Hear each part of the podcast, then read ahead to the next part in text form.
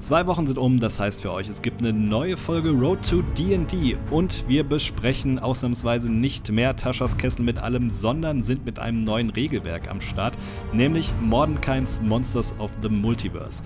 Heißt, wir stellen heute unsere Top 3 Monster-Völker vor, die darin zu finden sind und geben einen kleinen Ausblick, wo wir denn die nächsten Wochen hinwollen mit dem Podcast. Denn wir haben euch erhört, ihr wollt mehr Spielleiter-Tipps und Tricks und das sollt ihr haben. Deshalb werden wir nach und nach jetzt Mordenkain's Monsters of the Multiverse in weitere Folgen einstreuen, aber den Fokus so ein bisschen mehr in die Richtung Spielleiter lenken. Was das heißt, erfahrt ihr in der neuen Folge. Deshalb springen wir am besten direkt rein. Viel Spaß!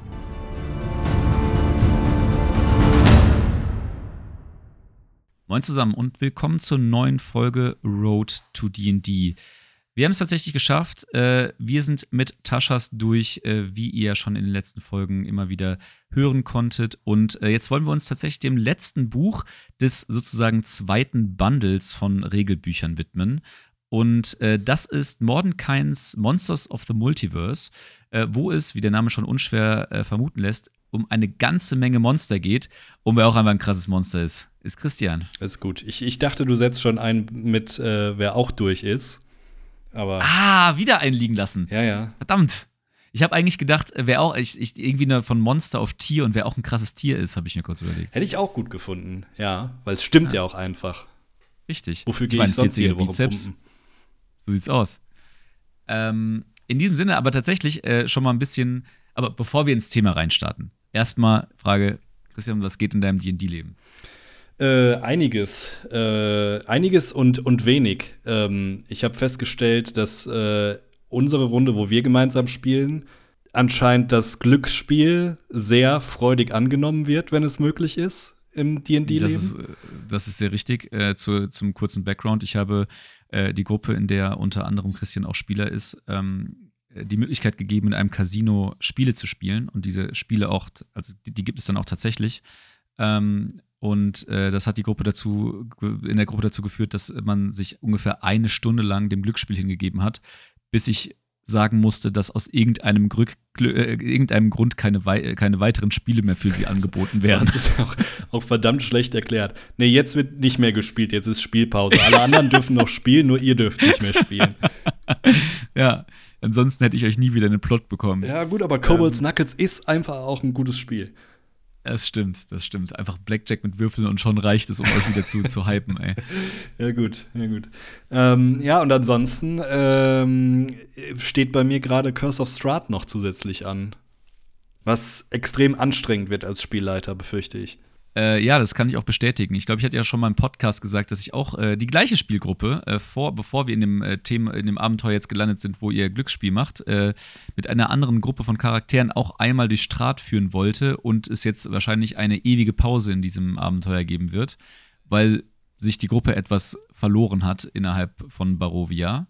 Ähm, und äh, das vielleicht auch schon mal so ein bisschen als Ankündigung, denn wir haben ja auf unserem Instagram-Channel gefragt, oder euch als Zuhörer gefragt, ähm, was ihr euch als Themen oder ähnliches wünschen würdet. Und tatsächlich haben ein paar Leute äh, sich gemeldet, dass sie auf der einen Seite mehr Spielleiterinhalte sich wünschen, aber auf der anderen Seite auch unsere Erfahrungen gern mal hören würden zu diversen Abenteuern. Und da haben wir tatsächlich ein bisschen Bock drauf. Wir überlegen gerade noch so ein bisschen, wie wir es machen können, weil auf der einen Seite ähm, halten wir das für ein mega interessantes Thema und würden auch einfach gerne unsere Erfahrungen äh, zu diesen Abenteuern teilen. Und gerade äh, muss man sagen, wenn es darum geht, Anfänger oder Spielleiter, die Anfänger sind, so ein bisschen äh, äh, den ein oder anderen Ratschlag an die Hand zu geben, ist es, glaube ich, auch wahnsinnig wertvoll. Also gerade wenn es zum Beispiel um Strat geht, hätte ich den einen oder anderen Tipp gerne im Vorfeld gehabt. Auf der anderen Seite wollen wir aber natürlich jetzt nicht die Spieler aus den nächsten zehn Folgen ausschließen, weil wir nur Spoiler durch die Gegend werfen. Ähm, dementsprechend, äh, ja, werden, überlegen wir uns noch, wie wir diese, diese Folgen so ein bisschen formatieren. Aber es wird auf jeden Fall irgendwelche Folgen rund um dieses Thema geben. Und äh, da ist halt cool, wenn du dich gerade, wenn du dich jetzt natürlich auch gerade irgendwie in so ein äh, Abenteuer neu reinarbeitest. Ähm, und Strat, glaube ich, auch ähm, eines, zum einen nicht nur eines der bekanntesten Abenteuer, glaube ich, ist, sondern auch eines der gefeiertsten Abenteuer ist. Äh, können wir damit ja vielleicht gleich reinstarten und da so ein bisschen unsere, äh, unsere Erfahrungen, äh, wie man an so ein Abenteuer rangeht, wie man vielleicht auch an Vorbereitungen im Allgemeinen rangeht, äh, an dem Beispiel gerade mal festmachen, weil ähm, ich glaube, dass äh, das ist, glaube ich, eine der größten Hürden für neue Spielleiter, wie man denn überhaupt sowas startet. Mhm. Weil man sitzt dann halt vor einem 300-Seiten-Buch gefühlt und äh, eine halbe Million Informationen und das wirkt dann doch sehr über, überwältigend. Ja, aber gut, ich glaube, äh, da sind wir uns einig. Ich würde niemandem empfehlen, mit Curse of Strahd als Spielleiter zu starten. Weil Nö. dann wird man, glaube ich, sehr schnell das D&D-Spielen wieder aufgeben.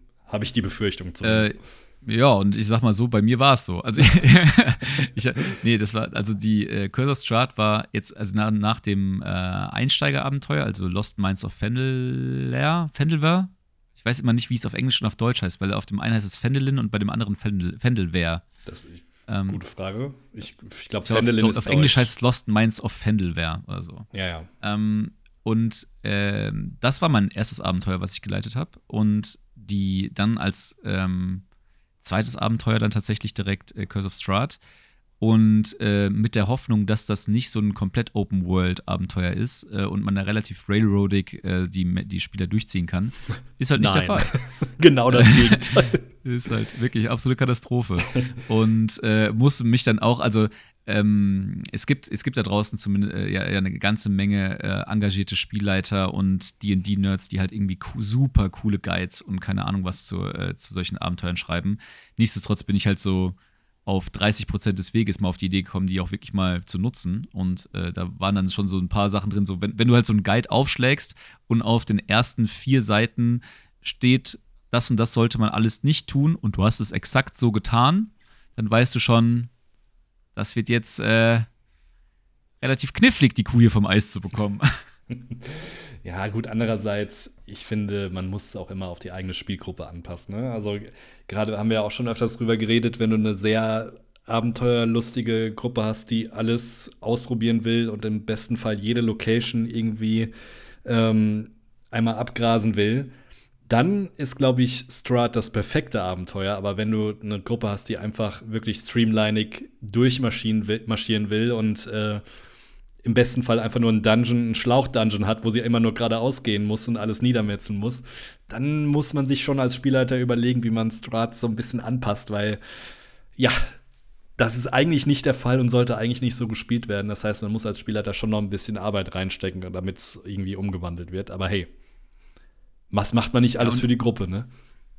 Das, das auf jeden Fall, das, das so ohnehin, aber die, äh, oder eine der, der Schlüsselpunkte, und das ist halt bei Strat auch so, selbst wenn du eine Gruppe hast, die irgendwie sehr, super viel exploren will und irgendwie sich viel angucken will, am Ende des Tages willst du, ja, willst du sie ja doch durch den Plot ziehen, ne? Und ähm, dann hat man einfach das Problem, dass wenn man eine, eine Gruppe hat, und ich glaube, das ist sowieso eines der, also so meiner Erfahrung nach jetzt irgendwie eines der maßgeblichen ähm, Aspekte, wie, wie man dann auch so eine Gruppe managt, wenn du halt keine Gruppe hast, die aktiv so einen Plot nachhält und sich dann irgendwie auch gewissenhaft Notizen macht und halt auch nicht nur Notizen zur letzten Folge macht, sondern halt auch generell zum Gesamtplot und wo man dann halt so äh, hin möchte und warum man die verschiedenen Motivationen hat und das auch über mal drei, vier, fünf Folgen im Kopf behält, ähm, dann wird es einfach knifflig mit so, mit so Abenteuern wie Strat äh, da halt irgendwie einen roten Faden reinzubekommen weil ähm, da passiert einfach dann, also gerade zum Beispiel, wenn du auch, äh, auch Gruppen hast, die es nicht schaffen, wöchentlich zusammenzukommen oder sehr regelmäßig zusammenzukommen,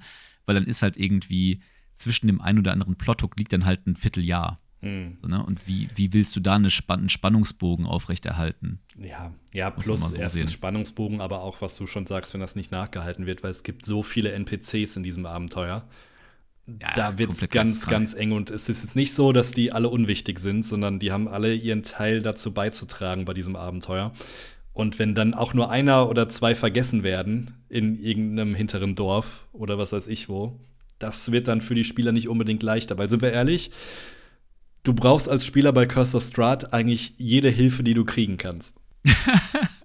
ja, gut gesagt. Aber auch vor allem dieses, dieses, diese, diese Thematik, dass äh, ich meine, das hat man ja äh, vor, vor, allen Dingen irgendwie als Anfängerspielleiter dann häufig der Fall, oder zumindest war es bei mir äh, sehr, sehr häufig so, dass ich mir dann halt immer gedacht habe, okay, äh, du hast dann halt irgendwie einen Charakter, den die Spieler irgendwie kennenlernen und dann gehen die Charaktere weiter und erleben irgendwas anderes und bla bla bla. Und irgendwann kommt halt so ein super cooler Callback auf diesen Charakter, ne? Und Wer wo dann das? eigentlich so ein Und dann so, ja, hä, kennen wir den? Und dann denkst du so, nein! Und dann bist du auf einmal der Vollidiot, der wie den, den Spielern wieder erklären muss, ja, da habt ihr den damals verlassen und dann hat er euch mit dieser Information, das war übrigens ein super cooler Cliffhanger, wisst ihr noch? Nee. ähm, ja, ähm, das war so und so. Das ist wieder alles für den Arsch.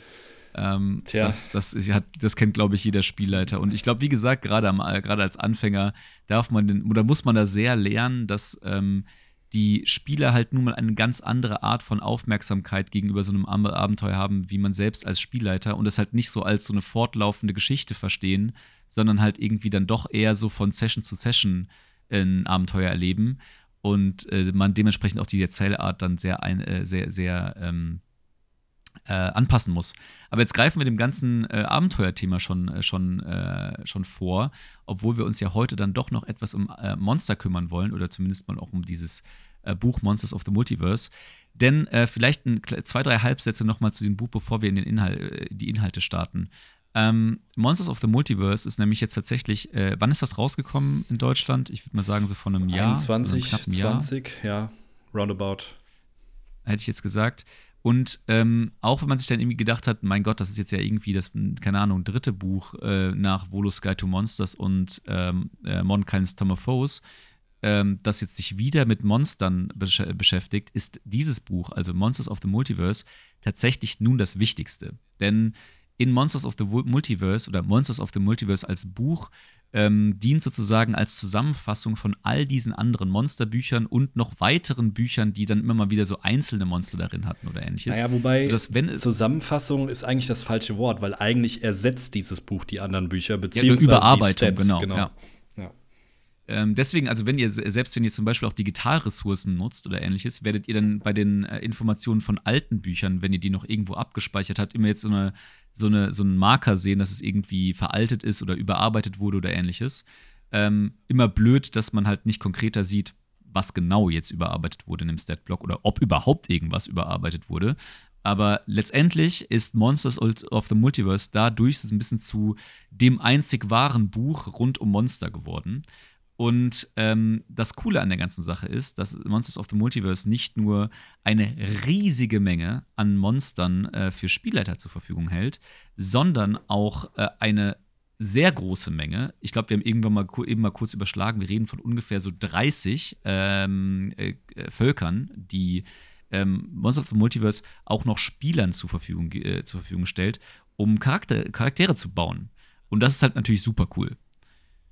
Ja, vor allem ähm, der Klassiker, du, du willst eigentlich in irgendeinem Kampagnen-Setting mal was anderes machen und nicht deinen Elfen spielen oder schon wieder den Zwergen spielen und äh, willst deinen Charakter mal ein bisschen anpassen.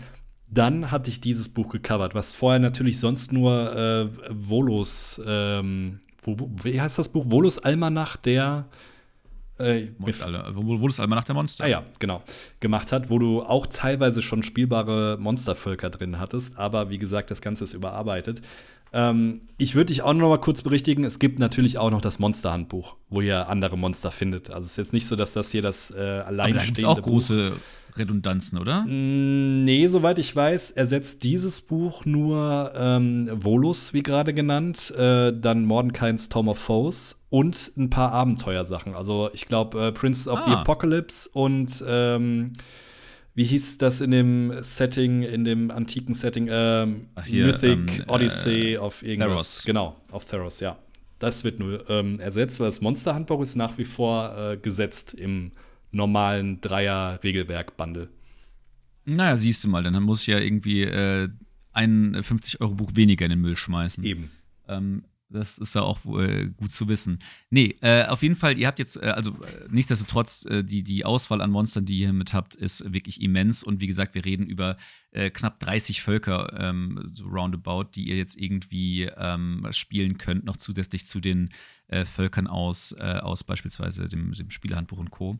Das ist schon sehr, sehr nice. Und der Punkt ist, die sind auch durch die Bank auf irgendeine Art und Weise sehr besonders. Also wenn man, während man ja wirklich bei gerade den, den ursprünglichen Völkern, sage ich mal aus dem Spielerhandbuch, äh, viel eher so Fluff-Eigenschaften hat, die die, ähm, die die Völker voneinander differenzieren, kann man schon durchaus sagen, das werden wir auch gleich äh, sehen, wenn wir euch ein paar vorstellen, dass diese Völker, die jetzt dazukommen, von diesen, mit, äh, also diese Monstervölker, doch ein paar Eigenschaften haben, die alles andere als nur Fluff sind, sondern wirklich ähm, äh, signifikante Fähigkeiten sind, die teilweise auch sehr, sehr gut im Kampf genutzt werden können und sie jetzt dann man wirklich mal auch eine Diskussion anstellen kann, ob die Völker so untereinander balanced sind. Spoiler, sehe ich nämlich nicht so. ähm, aber das ist, glaube ich, vielleicht auch gar nicht der Anspruch. Das muss man vielleicht auch so sehen. Und ähm, jetzt nur mal so ein bisschen als Erwartungsmanagement. Äh, wir haben uns im Vorfeld so ein bisschen besprochen, wie wir die Sache angehen möchten. Und wir wollen euch wirklich keinen dieser Monster vorenthalten oder dieser, dieser Monster, dieser spielbaren, äh, dieser spielbaren Monstervölker. Aber wir wollen euch vor allen Dingen jetzt aber auch nicht wieder durch irgendwie eine, eine, eine Schlacht von Folgen ziehen, wo wir jedes, jede Folge nur euch wieder x Monster, äh, Monstervölker vorstellen. Deswegen werden wir heute die Folge verwenden, um euch unsere drei liebsten spielbaren Völker vorzustellen und dann euch in den folgenden Folgen immer mal wieder ein paar, ein paar dieser Völker mit reinstreuen, sozusagen als kleines Add-on, sodass ihr dann, keine Ahnung, in 100 Folgen den Überblick über alle spielbaren Völker habt. Und dann kommen wahrscheinlich schon wieder irgendwie in einem neuen Regelwerk 50 wieder dazu. Also das wird eine never-ending Story. Ja, vielleicht beeilen wir uns auch ein bisschen. Wir packen statt zwei einfach drei rein oder so. Sehen wir mal, sehen wir mal. Ja. Ähm, genau, ähm, aber dementsprechend wollen wir einfach schon mal reinstarten. Ja, und bevor es losgeht, ähm, ein Punkt, der in dem Fall ganz wichtig ist, wenn wir über diese ganzen Völker sprechen. Äh, Ability Score Improvement wird hier so verwendet äh, wie bei Taschas. Das heißt, ihr könnt ein Attribut mit einem Punkt erweitern und ein anderes Attribut mit zwei Punkten erweitern. Beziehungsweise könnt euch das komplett so aussuchen, wie ihr denn möchtet.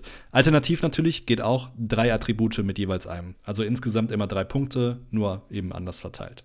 Genau, sodass ihr quasi nicht so, wie ihr es im Spielerhandbuch gelernt habt, ähm, äh, beispielsweise bei einem Zwerg, jetzt habe ich es natürlich nicht vor mir und muss so halb raten, aber wenn ich mich erinnere, ist ein plus eins auf Konstitution und plus zwei auf Stärke. Ich glaube andersrum, aber. Oder ja. andersrum. Ja, ja, ich glaube, ja, du hast, glaube ich, recht. Plus zwei auf Konstitution und eins auf Stärke. Das war ja damals im Spielerhandbuch immer so durchdefiniert und wir haben ja in, äh, euch in den Taschas-Folgen äh, sehr häufig äh, beschrieben, dass ähm, in, in, im Kontext zu Taschas Kessel mit allem diese Grundschematik so ein bisschen geändert wurde, sondern dass es auch Zwerge geben kann, die sehr intelligent sind, äh, Zwerge geben kann, die sehr weise sind und was weiß ich, all diese Kombinationen, die man mit den verschiedenen Attributsmodifikatoren dann haben kann, äh, denn ihr könnt dann die Attribute so verteilen, wie ihr das entsprechend möchtet. Ähm, und deswegen werden das, äh, wird dieses Attributsthema bei diesen Völkern gar nicht mehr aufgegriffen. Richtig. Und wie es hier einfach Norm ist in diesem Podcast, fangen wir einfach mit Top 3 an. Das heißt, jeder wird von äh, 3 zu 1 seine liebsten Völker hier einmal nennen. Ähm, zugegebenermaßen, wir haben uns vorher ein bisschen abgesprochen, damit wir nicht die gleichen Völker nennen. Das stimmt. Ich glaube, das wäre ansonsten vielleicht dann doch ein bisschen äh, ähm, sehr wahrscheinlich geworden, muss man sagen. Zumindest bei einem, auf jeden Fall. Ich sag gleich auch so. Dann starte doch mal rein. Ja, äh, mein Platz 3 ist äh, die wunderbare, beziehungsweise das wunderbare Tabaxi-Volk. Ähm, created, beziehungsweise äh, der Origin von denen ist, äh, sie wurden erstellt vom Cat Lord. Und allein das reicht schon für die Top 3 dieses Hintergrundwissen. Ähm, ich habe sie tatsächlich reingenommen, weil ich das äh, vielleicht nochmal, äh, Catlord sagt euch das Ganze schon, es sind humanoide Wesen, die im Endeffekt wie Katzen aussehen, beziehungsweise so ein bisschen leopardenmäßig, aber natürlich trotzdem auf zwei Beinen gehen. Warum habe ich das Ganze reingenommen? Ähm, ich habe in meiner Jugendzeit relativ viel Zeit in Skyrim verbracht und äh, da gibt es den wunderbaren Händler Kajit mit äh, der Aussage, if you have coin, Kajit has wares. Und deswegen finde ich das wunderbar, dass es ähm, dieses Volk, beziehungsweise die Art des Volkes auch in D&D geschafft hat. Ich bin mir ehrlich gesagt nicht sicher, ob es das auch schon vorher in anderen Editionen gab. Weißt du das? Nee, keine Ahnung. Und ehrlicher, also aber ich, ich ehrlicherweise erwarte ich fast, dass das so ein bisschen davon inspiriert ist, muss ich gestehen. Ja, könnte auch. Aber ich, ich weiß es auch einfach nicht. Ehrlicherweise, ich habe es nicht, ich nicht gecheckt, ob äh, Tabaxis in äh, früheren Editionen schon mal irgendwann aufgekommen ja. sind. Ähm, dahingehend sind diese, ähm, dieses Volk ist auch gar nicht so besonders, also im Hinblick auf die äh, Sachen, die sie bekommen. Also da gibt es deutlich andere Völker hier in diesem Buch, die noch krassere Sachen bekommen. Ihr seid ein ganz normaler Humanoid, habt äh, die Größe Medium oder Small, habt einen 30 Fuß Walking Speed ähm, und könnt natürlich, wie es für Katzen üblich ist, auch mit euren Klauen angreifen. Das heißt, so viel, wenn ihr mit euren Klauen angreift, beziehungsweise einen Unarmed Strike macht, bekommt ihr damit 1d6 plus euren Stärke-Modifier Slashing Damage ausgeteilt. Not bad, würde ich sagen. Ist insofern besonders, dass es normalerweise sonst Bludgeoning Damage wäre bei Unarmed Strikes. Zusätzlich habt ihr noch Cats Talent, das heißt, ihr seid proficient im Perception und Stealth Skill. Katzen sind natürlich immer leise und lautlos, ganz klar.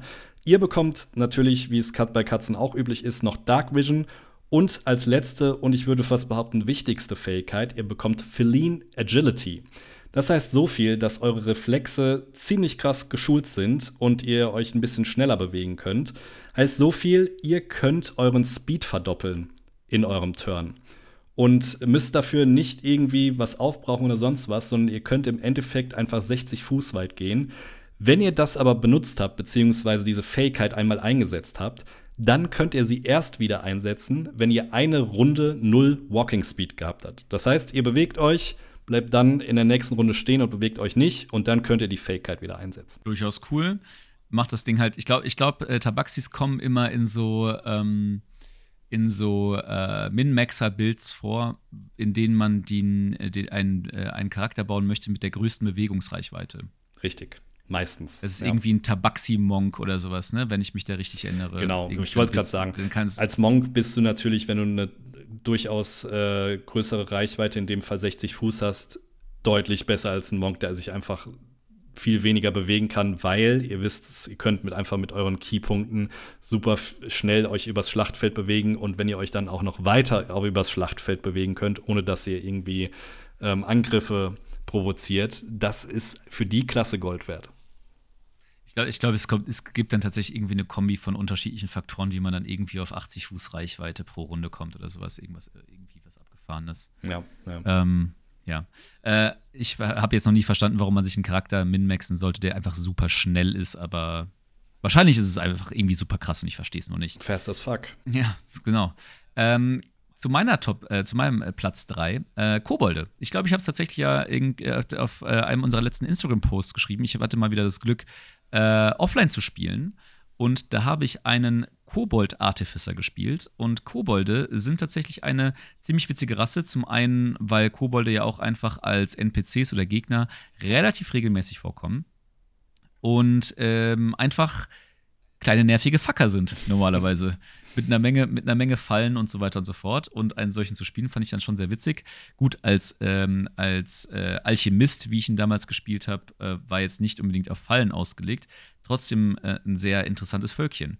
Im Prinzip auch hier äh, fängt das Ganze nicht besonders äh, interessant an. Also der Kobold an sich ist ein Humanoid, hat die Größenordnung klein und hat aber dennoch einen Walking Speed von 30 Fuß, was erstmal nicht so wahnsinnig üblich ist. Normalerweise haben ja kleine Kreaturen nur einen Walking Speed von 25 Fuß, wenn man zum Beispiel an Halblinge oder Zwerge denkt.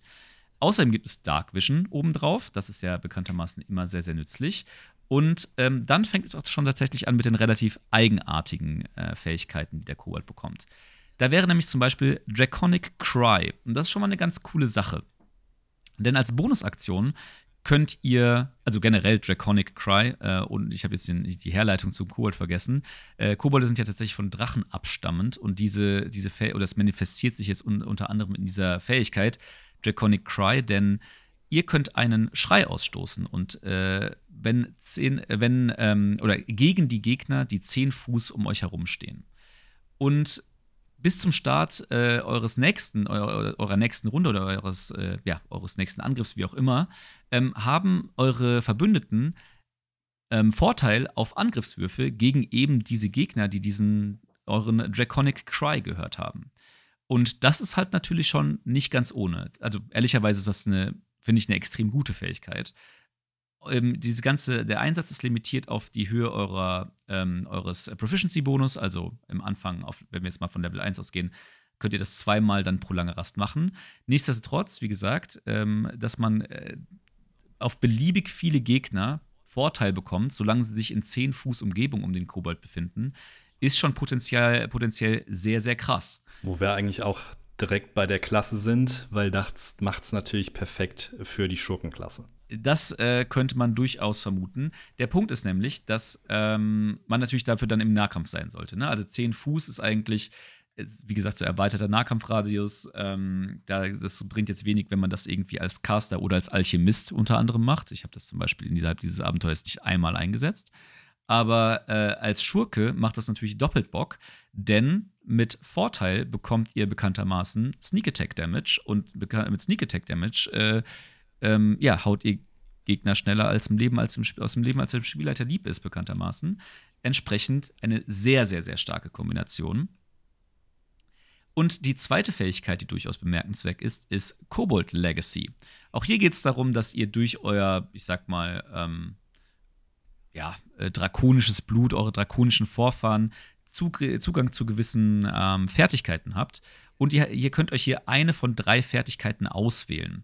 Die erste Fertigkeit ist Craftiness. Da könnt ihr tatsächlich einfach ähm, Proficiency auf einen von sechs oder fünf äh, verschiedenen ähm, Fertigkeiten bekommen. Das ist Arcana, Investigation, Medicine, Slide of Hand oder Survival. So einfach wie nützlich.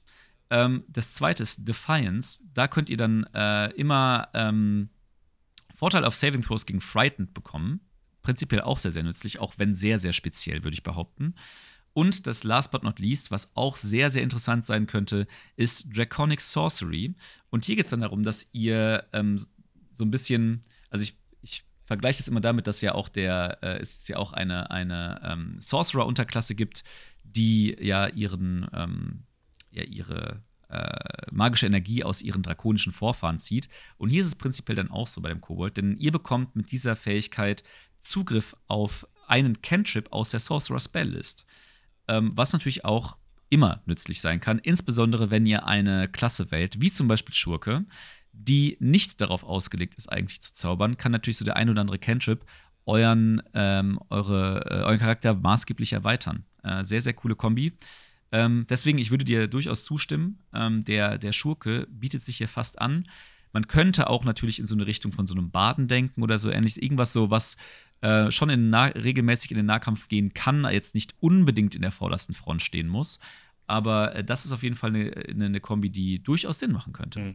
Ich meine, eignet sich auch hervorragend für je nachdem eine zaubernde Klasse, wenn du unbedingt einen gewissen äh, Cantrip, Cantrip haben willst, in dem Fall aus der Zauberunterklasse bzw. Klasse, dann würde sich das vielleicht auch anbieten.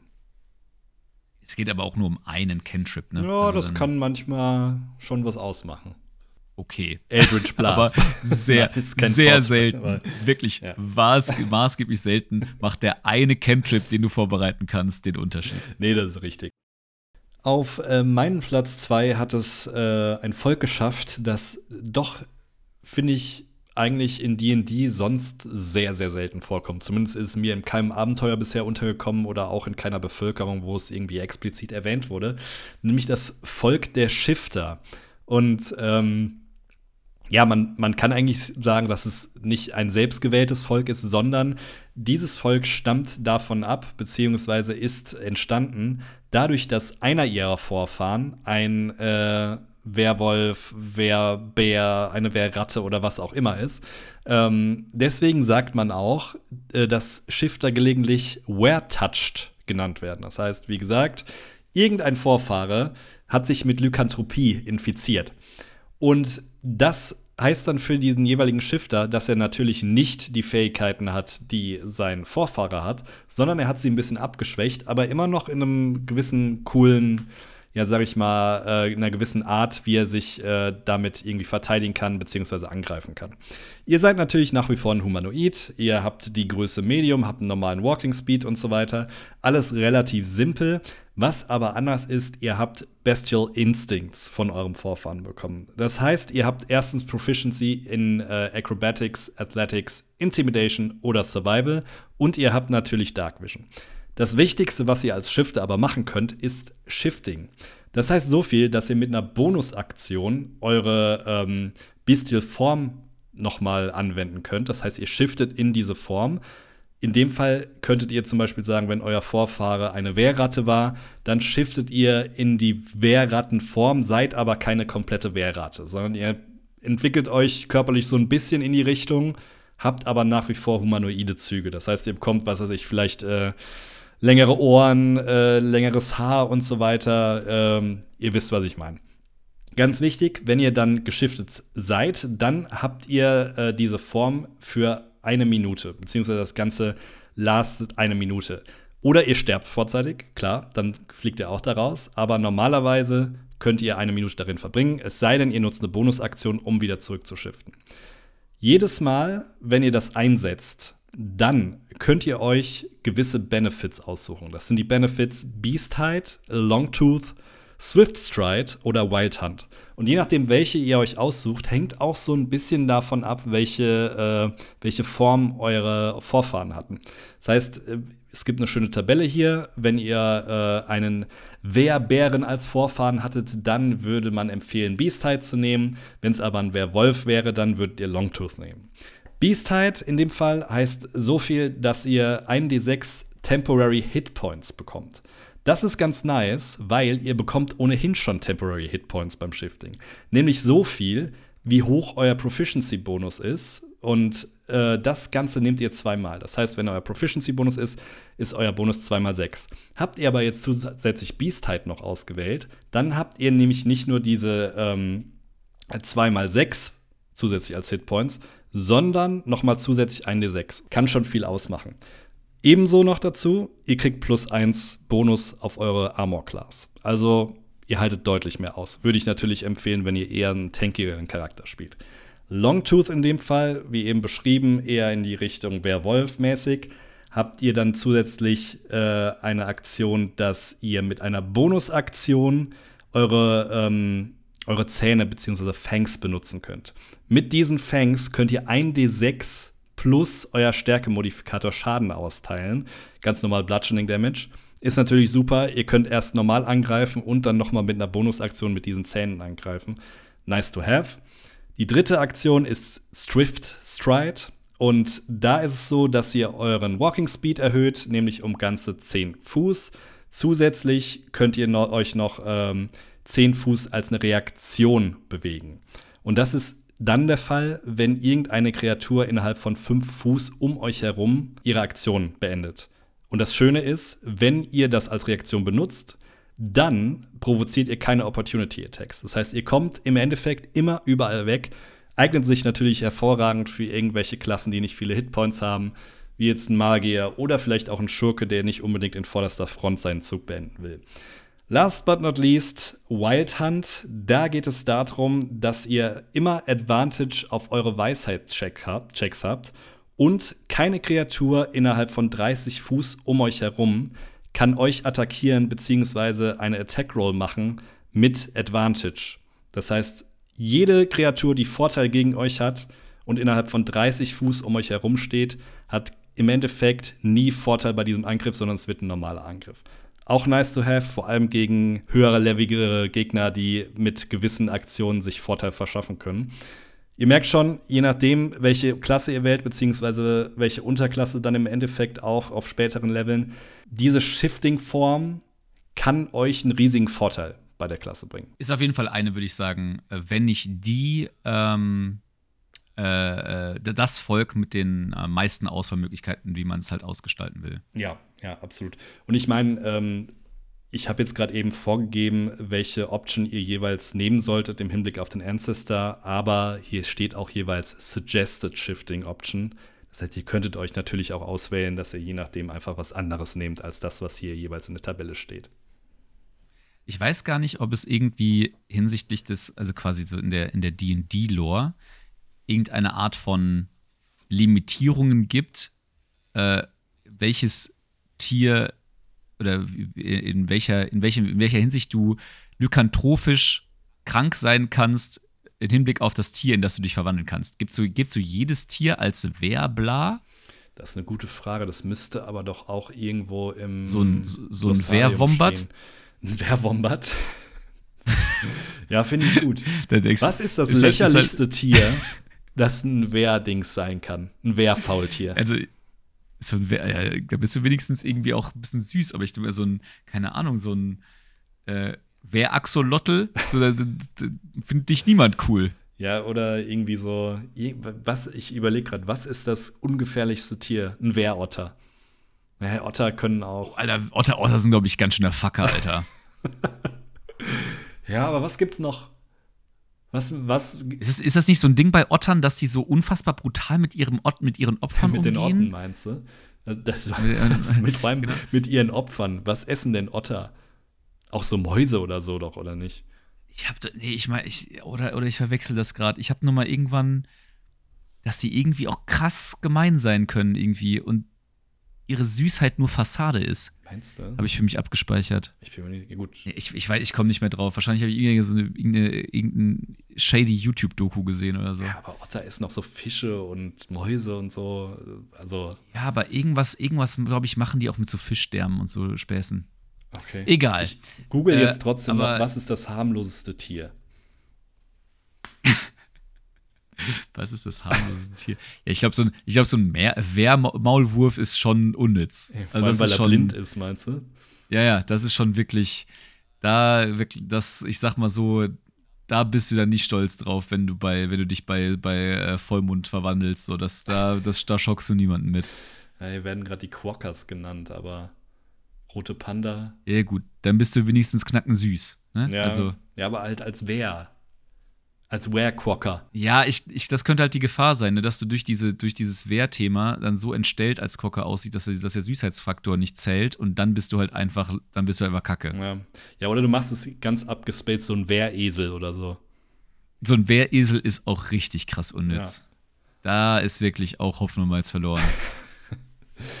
But anyway, vielleicht bleibt er lieber beim Werwolf. Ich glaube, ich glaub, die Standards sind da die, sind da the way to go, ja, muss man sagen. Ich befürchte es auch schon, schon eine, auch, auch schon eine Wehrratte ist auch schon hart an der Grenze zum Blödsinn. Ja, wobei ich da immer so an, äh, wie heißt nochmal der Meister von den Turtles denken muss. Ähm, ja, jetzt peinlich, ne? Kommen wir nicht drauf. Heißt, ne, Shredder ist doch Shredder, oder? Ist Shredder nicht der Böse? Könnte auch sein. Jetzt muss ich mich leider outen, dass ich wirklich, ich bin viele Nerd-Rabbit-Holes runtergekrochen in meinem Leben, aber Turtles war nie ein Thema. Ja, bei mir leider auch nicht so krass, sonst wüsste ich natürlich, äh, Splinter heißt er. Splinter. Das hast du aber auch gegoogelt, ne? Ja natürlich. Ah, nee, da wäre ich aber auch im Leben nicht drauf gekommen. Der ist für mich auch eine Wehrratte. Ähm, fairer Punkt, wohlgemerkt. So. Wobei da ist ein bisschen mehr, da ist ein bisschen mehr Ratte als Wehr, wenn ich das richtig in Erinnerung habe. Ja, stimmt auch wieder. Ja. Ähm, komm, äh, kommen wir zu meiner Stufe 2, äh, meinem zweiten Platz. Äh, das ist nämlich äh, die, die oder das Volk, das mir irgendwann mal von einem Spieler präsentiert wurde und aufgrund dessen ich dann irgendwann entschieden habe, äh, äh, Charaktere, bevor sie in ein Abenteuer kommen, vorher als Spielleiter abzunehmen. Ähm, als er dann nämlich mit einem Vierbeug-Kämpfer um die Ecke kam, war ich dann doch etwas genervt von dem, was ich da vor mir sah. Mittlerweile, glaube ich, würde ich das ein bisschen entspannter sehen, aber das war tatsächlich das erste Abenteuer, was ich geleitet habe. Der erste Charakter, der mir präsentiert wurde, war dann dieser Vierbeug-Kämpfer. Ähm, und äh, ein Vierbeug ist nämlich ein sehr interessantes Wesen. Ähm, das ist, äh, also die, die Lore zu diesem, äh, zu diesem Volk ist, dass es ein äh, ähm, weit entfernter Cousin von, äh, von Riesen ist und der sehr naturverbunden ist in seinem Wesen. Und äh, nichtsdestotrotz auch die Größe Medium hat, äh, ein Humanoider ist, ganz normalen Walking Speed von 30 Fuß hat, aber eine ganze Menge abgefahrene Fähigkeiten, die ähm, man wirklich jetzt nicht, vielleicht jetzt nicht overpowered, aber zumindest mal potenziell sehr, sehr nervig sein können. Denn ähm, eine, äh, äh oder die erste Fähigkeit, die er hat, ist Fearbulk Magic.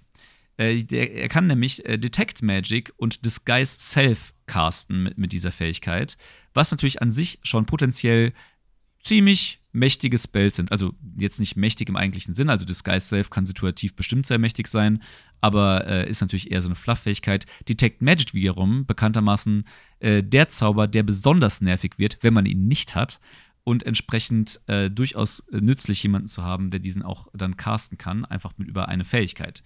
Ähm, und äh, die, die, die, die Sky-Self-Fähigkeit ist nämlich auch etwas eingeschnitten, denn der, der Vierbock kann damit seine Größe verändern. Und zwar, äh, er kann damit drei Fuß größer oder drei Fuß kleiner wirken. Und drei Fuß sind eineinhalb Meter und eineinhalb Meter ist viel.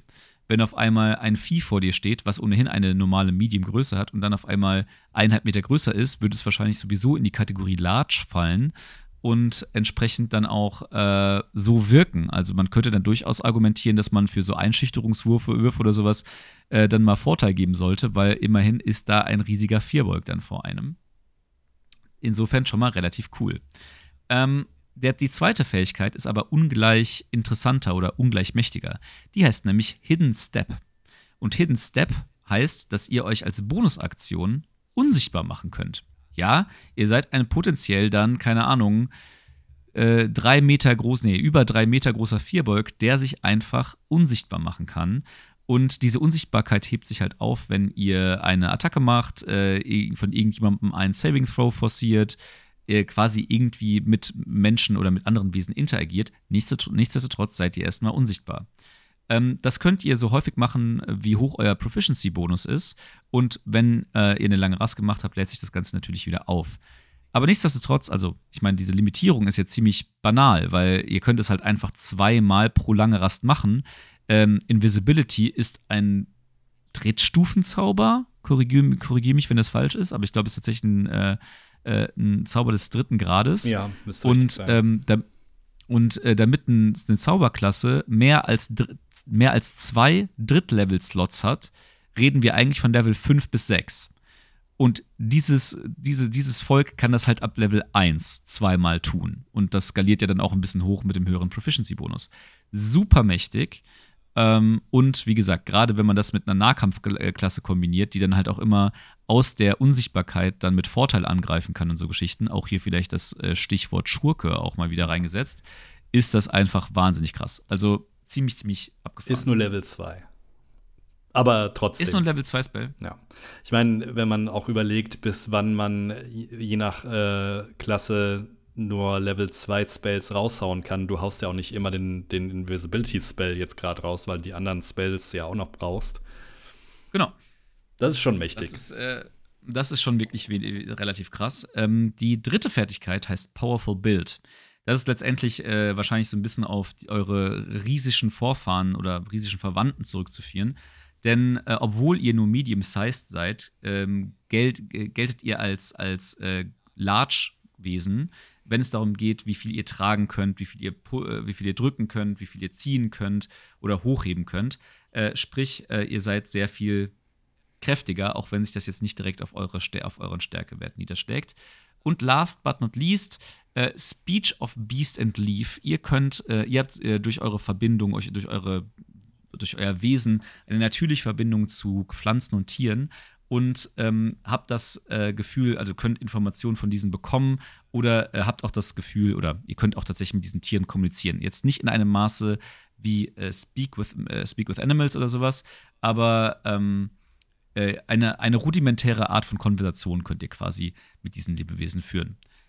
Ähm, und außerdem, äh, wenn ihr irgendwelche ähm, Charisma-Checks machen möchtet, also irgendwie überzeugen, einschüchtern, überreden oder ähnliches, dann macht ihr das auch per se mit Vorteil. Also durchaus eine sehr, sehr mächtige Unterklasse, wie ich finde. Oder nicht Unterklasse, ein durchaus mächtiges Volk. Ja, ja es, es, liest sich fast schon wie eine Unterklasse, ne? Also, ja, da sind schon ein paar Fähigkeiten dabei, die du sonst nur bei einer Unterklasse bekommst. Und hier hast du es direkt am Start, beziehungsweise als Volk mitgeliefert.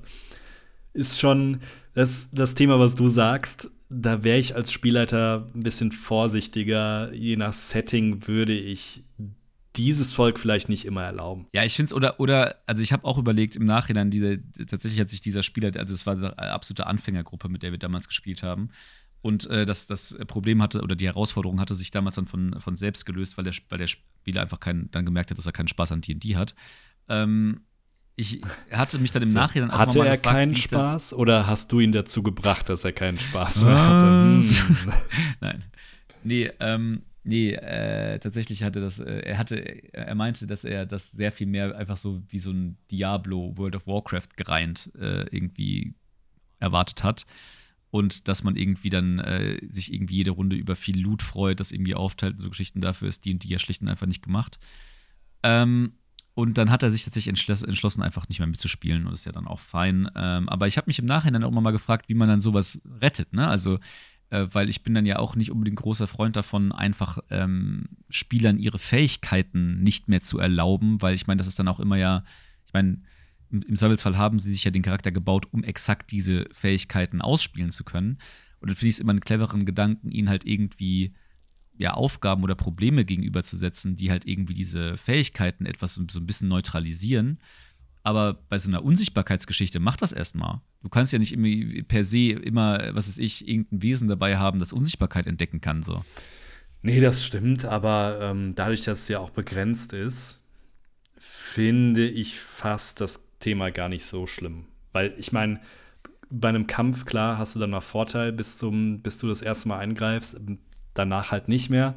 Ähm, das einzige Thema ist ja wirklich das Thema irgendwo vorbeischleichen.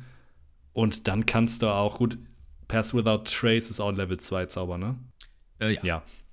Also ob du jetzt das nutzt, nutzt oder Unsichtbarkeit, in vielen Fällen wird das Endergebnis das gleiche sein. Weil wann musst du naja, denn also, auch wirklich mal unsichtbar ist werden? Schon, also, es ist, also es ist schon gerade auf Level 1 knifflig. Auf Level also, 1, ja. Du, du, du, hast auf, oder ich sag mal so, auf Level 1 bis 3 gibt es sehr, sehr wenige Kreaturen, die man als Spielleiter sozusagen zur Verfügung hat, bevor es dann irgendwie unfair wird, die irgendwie eine Möglichkeit haben könnten, Unsichtbares zu entdecken. Tatsächlich, das, was dem am nächsten kommt, sind dann irgendwie vielleicht so irgendwelche Tiere, die das dann halt, die den Charakter dann irgendwie erschnuppern. Aber mit diesen Tieren kann dieser, äh, ähm, dieser Fearburg dann ja auch relativ gut. Ähm, und äh, dann im Gegensatz zu Pass Without Trace und sowas kann der halt einfach an Leuten vorbeilaufen. Ne? Also einfach so fünf Fuß Umgebung einfach drumherum. Und äh, im Zweifelsfall ist sein einziges Problem halt, dass er dann laut ist. Aber das ist schon einfach krass. Und ich meine, die meisten, im Prinzip kann, kann der dann durch die meisten Anfänger-Dungeons einfach durchgehen. Weil ein, ein Fact, also das habe ich nicht nur einfach nicht, das habe ich nicht einfach vergessen, sondern das ist tatsächlich so, im Gegensatz zu Invisibility ist diese Fähigkeit zeitlich nicht begrenzt. Der kann mhm. da einfach unsichtbar rumlaufen. Ja, ja gut, aber dann könntest du es ja auch einfach so machen. Gut, bis zu welchem Punkt bringt dir das was? Spätestens, wenn irgendeine Tür abgeschlossen ist oder wenn er dann Klar, die Truhe genau, aufmachen genau, muss in einem Raum, wo ohnehin Leute drinstehen, weil eine ne Truhe, die sich unsichtbar öffnet, plötzlich wird auch bemerkt. Ne? Also da ist selbst ist der korrekt. Goblin dann nicht so dumm genug dafür, dass du dann irgendwie das nicht beachten kannst. Und ich finde, bis zum gewissen Grad gleicht sich das dann auch wieder aus, weil klar kann der da unsichtbar rumlaufen, die anderen aber eben nicht. Und die müssen ja auch irgendwie da durchkommen. Das heißt, er kann bis zum gewissen Grad natürlich helfen und ein bisschen scouten und so weiter. Aber das war's dann auch, weil er wird sich nicht alleine gegen den Endboss stellen. Wie gesagt, wenn er einmal angreift, dann wird er ja auch sichtbar. Von daher finde ich es nicht so extrem, wie es immer dargestellt wird. Ja, also aus eigener Erfahrung kann ich sagen, es ist schon ziemlich extrem.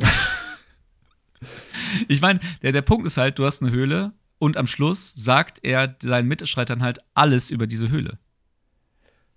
Und in der Höhle gibt es halt nicht so viele verschlossene Türen, weil es ist halt eine fucking natürliche Höhle. Das ist richtig. Und, ähm, das, und wenn der halt irgendwie noch ein paar gelungene Heimlichkeitswürfe macht und sowas, dann ist halt, kann er denen quasi die Map zur Verfügung stellen und dann auf der Map die, die, die, die Monster einzeichnen. Und das gibt einem als Spiel, äh, gibt so einer Spielergruppe schon einen wirklich massiven Vorteil. Natürlich, du kannst als Spielleiter immer alles ausgleichen, ne? gar keine Frage. Aber du willst ja vielleicht nicht immer alles vierbox-sicher machen. so. Ja, no Vierbox laut, ja. Ähm, ja, du, man findet Mittel und Wege, würde ich sagen. Wie gesagt, gar keine Frage, gar keine Frage. Nur will man sich das antun, ist die andere Frage. Das ist richtig. Aber auch da zum Beispiel, Unsichtbarkeit schützt nicht vor der, der Falle, in die du reinlaufen kannst oder so. Ne? Also auch nicht vor dem Feuerball, der neben, neben dir explodiert, ja. im Zweifelsfall. So. Das, äh, wie gesagt, es gibt genug Wege, äh, Unsichtbarkeit auszutricksen oder auszuschalten. Ähm, aber eine, ein Volk, das diese Unsichtbarkeit per se zur Verfügung hat, ist dann doch schon eine sehr krasse, eine sehr krasse Eigenschaft, die ähm, sehr unique und sehr mächtig sein kann. Ja, Wer noch krasser ist, zumindest vom, wenn man Roleplay mag, beziehungsweise sehr darauf erpicht ist, lustige Situationen im Roleplay nachzuspielen, der wird bestimmt den Kenku mögen, denn der Kenku ist mein Platz 1 in der Völkerliste. Was ist ein Kenku? Ein Kenku ist im Endeffekt ein humanoider Rabe. Vom Origin her weiß man tatsächlich nicht, wo die herkommen. Die waren irgendwann einfach da. das ist auch so faul. ja, es steht leider so drin. Und mit der schönen Aussage, dass es wohl äh, über tausende Kenku Origin Stories gibt, wo sie denn herkommen, aber niemand weiß, welche wirklich wahr ist. Das heißt, ihr könnt euch das selbst überlegen, wo ihr denn herkommt. Und vielleicht hat euer Kenku ja auch eine Geschichte, wo denn das Volk herkommt, was er von seinem Vater oder sonst wem erzählt bekommen hat. Was ich aber ganz interessant finde, tatsächlich vom Origin her, ist, dass anscheinend gedacht wird, dass die Kenkus irgendwann verflucht wurden und dann ihre Sprache verloren haben. Das ist aber für die Kenkus gar nicht so ein Riesenproblem, denn sie sind perfekt da drin, Sachen zu imitieren. Und jetzt kommt es dahin, dass sie natürlich auch Sprache imitieren. Nicht nur Sprache, sondern auch Töne. Und sie können natürlich auch nur das imitieren, was sie schon mal gehört haben. Heißt für euch, wenn ihr jetzt irgendwie lustig sein wollt, dann könnte man sagen, hey, äh, wir gehen zur Schmiede. Oder der Kenku macht einfach das Geräusch von einem Hammer, der auf dem Amboss schlägt, nach. Ihr müsst es natürlich nicht irgendwie wörtlich nachmachen, sondern ihr könnt einfach sagen, äh, mein Charakter, mein Kenku macht gerade dieses Geräusch. Und ähm, wenn ihr euch gewisse Sachen aufschreibt, könnt ihr vielleicht sogar euch so eine Liste von Dingen erstellen, die er dann nach und nach äh, sagt in gewissen Situationen. Finde ich persönlich ganz nett und finde ich auch einen coolen Roleplay-Aspekt, weil, ähm, ja, ihr kommuniziert halt ganz anders als dieses klassische ich spreche äh, ganz normal mit irgendjemandem und frage ihn Dinge aus und äh, im Endeffekt ja, kriege ich direkt eine Antwort darauf, sondern vielleicht müssen eure Mitstreiter erstmal ein bisschen rätseln, was ihr denn überhaupt meint und lernen euch nach und nach kennen. Was ihr denn noch sonst so als Kenko kommt, äh, könnt, sind äh, erstens, natürlich bekommt ihr die klassischen Humanoid-Trades, das heißt, ihr seid Medium oder Small, ihr habt eine Walking Speed von 30 Fuß, aber ich habe es eben schon gesagt, ihr könnt Sachen imitieren und das ist nicht nur Sachen mit der Sprache, sondern ihr könnt auch gewisse Sachen, sei es jetzt irgendein Schriftstück oder irgendwas, was ein Handwerker hergestellt hat, wie zum Beispiel äh, eine Statue oder sonst was, das könnt ihr ganz easy nachbilden, denn ihr seid äh, Expert Duplication Spezialisten. Heißt für euch, jedes Mal, wenn ihr einen Ability-Check macht, um irgendwie sowas zu produzieren bzw. zu kopieren, dann macht ihr diesen äh, Check mit Vorteil. Zusätzlich, wenn ihr einen Ability-Check macht und in diesem Skill, wo ihr diesen Ability-Check macht, Vorteil ohnehin schon habt, beziehungsweise ihr proficient seid, dann könnt ihr euch auf den Wurf selbst auch nochmal Vorteil geben. Das heißt, ihr rollt nochmal zusätzlich einen zweiten D20 und nehmt dann im Endeffekt den besseren. Ihr könnt das Ganze so oft einsetzen, wie hoch euer Proficiency-Bonus ist. Das heißt im Endeffekt bei allen Sachen, wo ihr wirklich schon äh, irgendwie bei den Skills, an denen ihr gelernt seid, könnt ihr dann zusätzlich euch nochmal Vorteil verschaffen. Das sollte natürlich nur bei relativ wichtigen Würfen eingesetzt werden, weil so hoch sollte euer Proficiency-Bonus gerade am Anfang nicht unbedingt sein. Ihr bekommt das Ganze aber natürlich nach einer langen Rast zurück. Und jetzt kommen wir zum wichtigsten Punkt beim Kenko, nämlich Mimicry. Und das heißt so viel, dass ihr Leute perfekt kopieren könnt. Das heißt, jegliche Stimmen oder Sounds, die ihr irgendwann mal gehört habt, könnt ihr perfekt imitieren. Andere Kreaturen oder andere Menschen oder Humanoide können das nicht direkt erkennen, es sei denn, sie machen einen ähm, erfolgreichen Wisdom Saving Throw beziehungsweise einen Insight Check gegen euren DC. Der ist in dem Fall 8 plus euer Proficiency Bonus plus euer Charisma Modifier. Sollte nicht so easy sein, im Endeffekt finde ich aber auch als Spielleiter würde ich da immer einen gewissen Vorteil drauf geben, weil anders als andere Völker, besonders in diesem Buch, hat der Kenku nicht die speziellen Fähigkeiten, die Gamebreaking sind, sondern es sind tatsächlich halt eher inhaltliche Fähigkeiten, die man, je nachdem, wenn der Spieler gewillt ist, sehr cool einsetzen kann. Bin ich bei dir. Also auch gerade diese Geschichte mit diesem Mimicry erkennen, ähm, ich finde auch eine, eine vollkommen nachvollziehbare, äh, nachvollziehbare, nachvollziehbare Begründung ist, dass die Leute ja nicht mit einem Kenku rechnen, der diese Stimme nachmacht. Also wenn äh, der Soldat seinen Vorgesetzten aus dem Nebenraum hört, der ihm Befehle zuruft, warum sollte er denken, na, ist das nicht vielleicht ein Kenku, der diese Stimme nachmacht? Ja, ja. Also das ist ja Eben. vollkommener Bullshit. Ja. Deswegen würde ich immer also zumindest einfach Nachteil auf diesen Rettungswurf geben, wenn ich überhaupt erlauben würde, dass das äh, irgendwie gecheckt werden kann. Also das würde ich wahrscheinlich sehr situativ abhängig machen. Auch weil, wie du schon sagst, äh, das ist nun mal der, die Brot- und Butterfähigkeit dieses Volkes.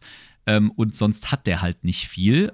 Aber diese eine Sache ist halt potenziell sehr cool. Und wie du schon äh, anfangs ja gesagt hast, die Möglichkeiten, das super witzig auszugestalten ähm, und irgendwie mega entertaining für die komplette Gruppe zu machen, sind halt immens. Ja. Ne? Also, wenn da jemand ein bisschen, bisschen äh, Spaß und Kreativität ähm, dann da diese, diese Fähigkeit ansetzt, dann ist das schon, glaube ich, ziemlich cool. Ja, ich kann aus eigener Erfahrung nur sagen, ich habe mal einen Kenku gespielt. Es macht Sinn, sich eine gewisse, also wenn man ihn denn so spielen will, man muss ihn natürlich nicht so spielen, aber ich finde es irgendwie ganz nett, dass man ähm, da auch so ein bisschen Roleplay mit reinbringen kann es ist ein riesiger Vorteil, wenn man sich gewisse Phrasen vorher aufschreibt, beziehungsweise verschiedene Wörter, die man häufiger sagen wird, wie jetzt äh, Taverne oder sonst was, äh, sich äh, Sachen überlegt, die dann der Kenku nachmachen wird oder nutzen wird im Hinblick auf Sounds und so weiter.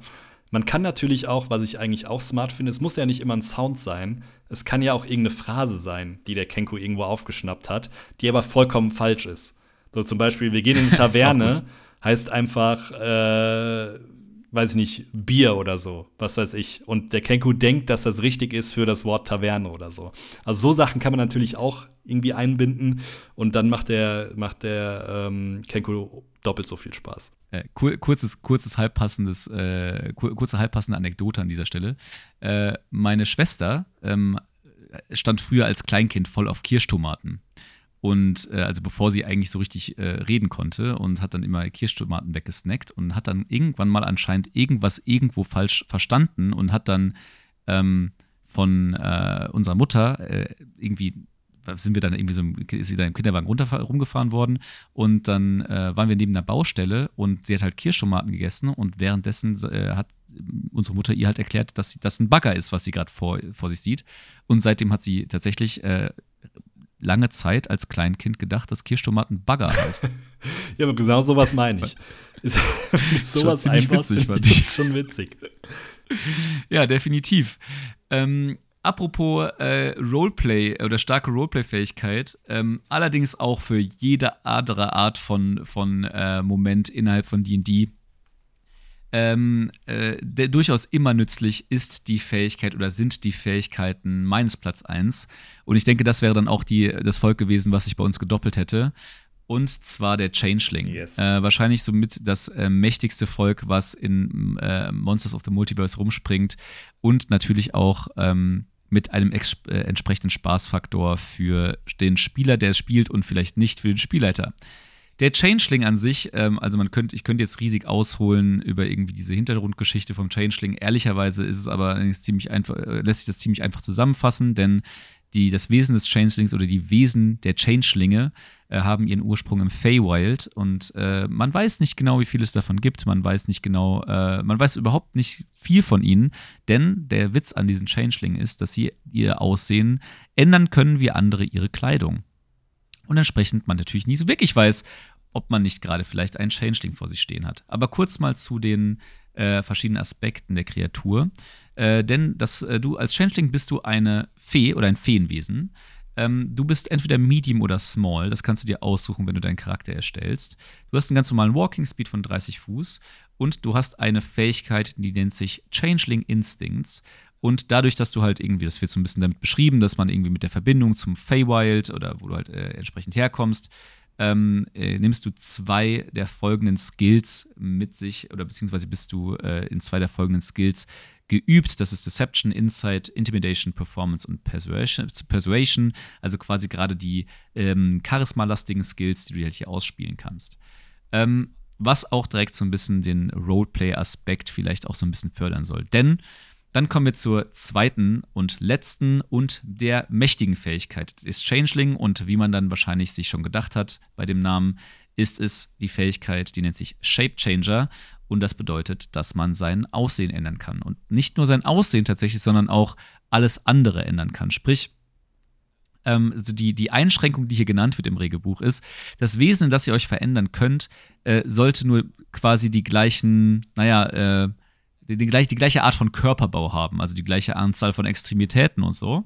Solange das der Fall ist, könnt ihr euch quasi ähm, austoben. Ihr könnt euch nicht größer machen, also äh, die, ihr könnt euch nicht in eine Large Creature verwandeln, aber Medium Small ist beides möglich. Ihr könnt euer Gewicht ändern, ihr könnt euer Aussehen ändern, ihr könnt eure Stimme ändern, ihr könnt eure ähm, euer Geschlecht ändern, all diese Dinge. Ihr könnt euch, ihr könnt schlicht und einfach eine andere Person werden. Changelinge nennen das eine Maske annehmen. Und ähm, innerhalb dieser Maske könnt ihr dann entsprechend auch agieren. Also ihr könnt eine, ihr könnt unterschiedliche Identitäten leben, wenn ihr das möchtet. Und äh, um dieses, also um diese, um diesen Shape Changer zu vollführen, äh, müsst ihr eine Aktion aufwenden, um das wieder zurückzumachen. Ähm, ebenfalls wieder eine Aktion. Aber diese Fähigkeit ist natürlich auf der einen Seite so einfach und auf der anderen Seite dann aber auch so mächtig, dass man sich äh, wahrscheinlich schon ziemlich einfach ausmalen kann, in wie vielen Situationen man hier ein Ausschlag, äh, ausschlaggebend agieren kann. Sei es jetzt entweder äh, in Roleplay-lastigen Situationen, in denen man sich, was weiß ich, äh, irgendwie keine Ahnung, in einen besonders bedrohlich aussehenden, ähm, in ein besonders bedrohliches aussehendes Wesen verwandelt, ob man sich dann irgendwie in einer äh, Infiltrationsmission äh, irgendwie in den ähm, in den Vorgesetzten eines, äh, eines, eines Soldaten verwandelt oder ähnliches. All das ist natürlich wahnsinnig mächtig die Voraussetzung ist nur, dass ihr die Kreatur, in die ihr euch verwandelt, mal gesehen haben müsst. Also ihr könnt äh, nicht einfach sagen, ja, ich möchte mich in, diesen, in den Vorgesetzten von dem da verwandeln, ohne dass ihr wisst, wie der aussieht, geht das nicht. Aber wenn ihr den mal gesehen habt, äh, könnt ihr das entsprechend natürlich auch tun. Ähm, und äh, ja, entsprechend krass ist das Ding. Also das macht halt schon einfach mega viel Bock. Äh, achso, vielleicht noch einen Hinweis. Also es gibt tatsächlich ein, auch eine normale Form eines Changelings. Also er, er hat nicht immer eine Maske auf.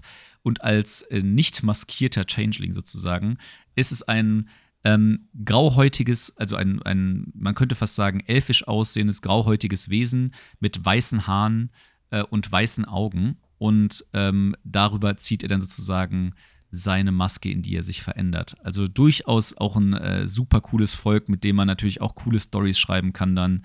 Ähm, ja, macht auf jeden Fall Bock und gibt natürlich, wie gesagt, gerade im Roleplay ein, eine unglaubliche Menge an Einsatzmöglichkeiten. Finde ich auch noch mal deutlich mächtiger als den Vierburg, um ehrlich zu sein. Also gerade vor dem, vor dem Hinblick, dass du auch die Fähigkeit auf höheren Leveln noch mal einsetzen kannst also wirklich effektiv einsetzen kannst, weil wie du schon gesagt hast, Unsichtbarkeit erkennen ist auf höheren Leveln doch schon deutlich öfter vorhanden als auf niedrigeren Leveln. Aber diese Fähigkeit kannst du eigentlich fast immer einsetzen. Zumindest gegen, gegen Gegner, die jetzt nicht irgendwie eine magische Fähigkeit haben, um sowas zu entdecken. Aber grundsätzlich ist sowas, glaube ich, schwerer zu entdecken als Unsichtbarkeit auf hohen Leveln. Es gibt natürlich zwei Sachen, die man so ein bisschen noch dazu sagen sollte, weil das war, weil ich, ich komme gerade nur drauf, weil du es gerade angesprochen hast, äh, von wegen kann man immer machen, weil ja, man kann es tatsächlich immer machen. Äh, ihr habt keine Einschränkung, wie häufig ihr das tun könnt, ähm, was auch schon krass ihr witzig ist. Und aber eine Einschränkung tatsächlich fällt mir gerade erst auf und das ist nur weil ihr auch eure Stimme ändern könnt, könnt ihr nicht eure Sprachkenntnisse ändern. Also ihr könnt nicht auf einmal äh, auch die Sprache des Wesens, in das ihr euch verwandelt, ähm, also alle mentalen Fertigkeiten bleiben natürlich eure eigenen. Ähm, nur das äh, die Aussehen und Charakteristika wie die Stimme beispielsweise ändern sich. Ähm, damit könnte man natürlich dann easy auffliegen. Wenn man halt als Goblin sich in die Höhle schleicht, aber halt kein Goblin spricht, ist halt blöd. Aber äh, das ist dann hoffentlich der Kreativität äh, des Spielers äh, anzulasten, wenn er sich da nicht irgendwie rausmanövrieren kann. Einfach Kenku-Zeichen machen und Klassisch. Sachen, Mimiken, fertig. Einfach, einfach immer in Kenku verwandeln. Richtig. Genau, und damit sind wir auch tatsächlich schon durch mit unseren Top 3. Ähm, wie gesagt, wir wollen euch auch die anderen Völker, die anderen spielbaren nicht Völk, äh, Völker nicht vorenthalten, denn abseits von diesen sechs Völkern, die wir euch präsentiert haben, gibt es noch ganz, ganz viele andere krasse Wesen. Wir können über himmlische Wesen reden, wir können über äh, fliegende Wesen reden. Es gibt eine ganze Menge abgefahrene Sachen, die ihr noch dann von uns gesagt bekommt. Wir werden die dann in den nächsten Folgen immer wieder so ein bisschen einstreuen, damit es euch nicht langweilig wird und wir jetzt nur noch über Völker reden. Wie gesagt, es sind durchaus ein paar.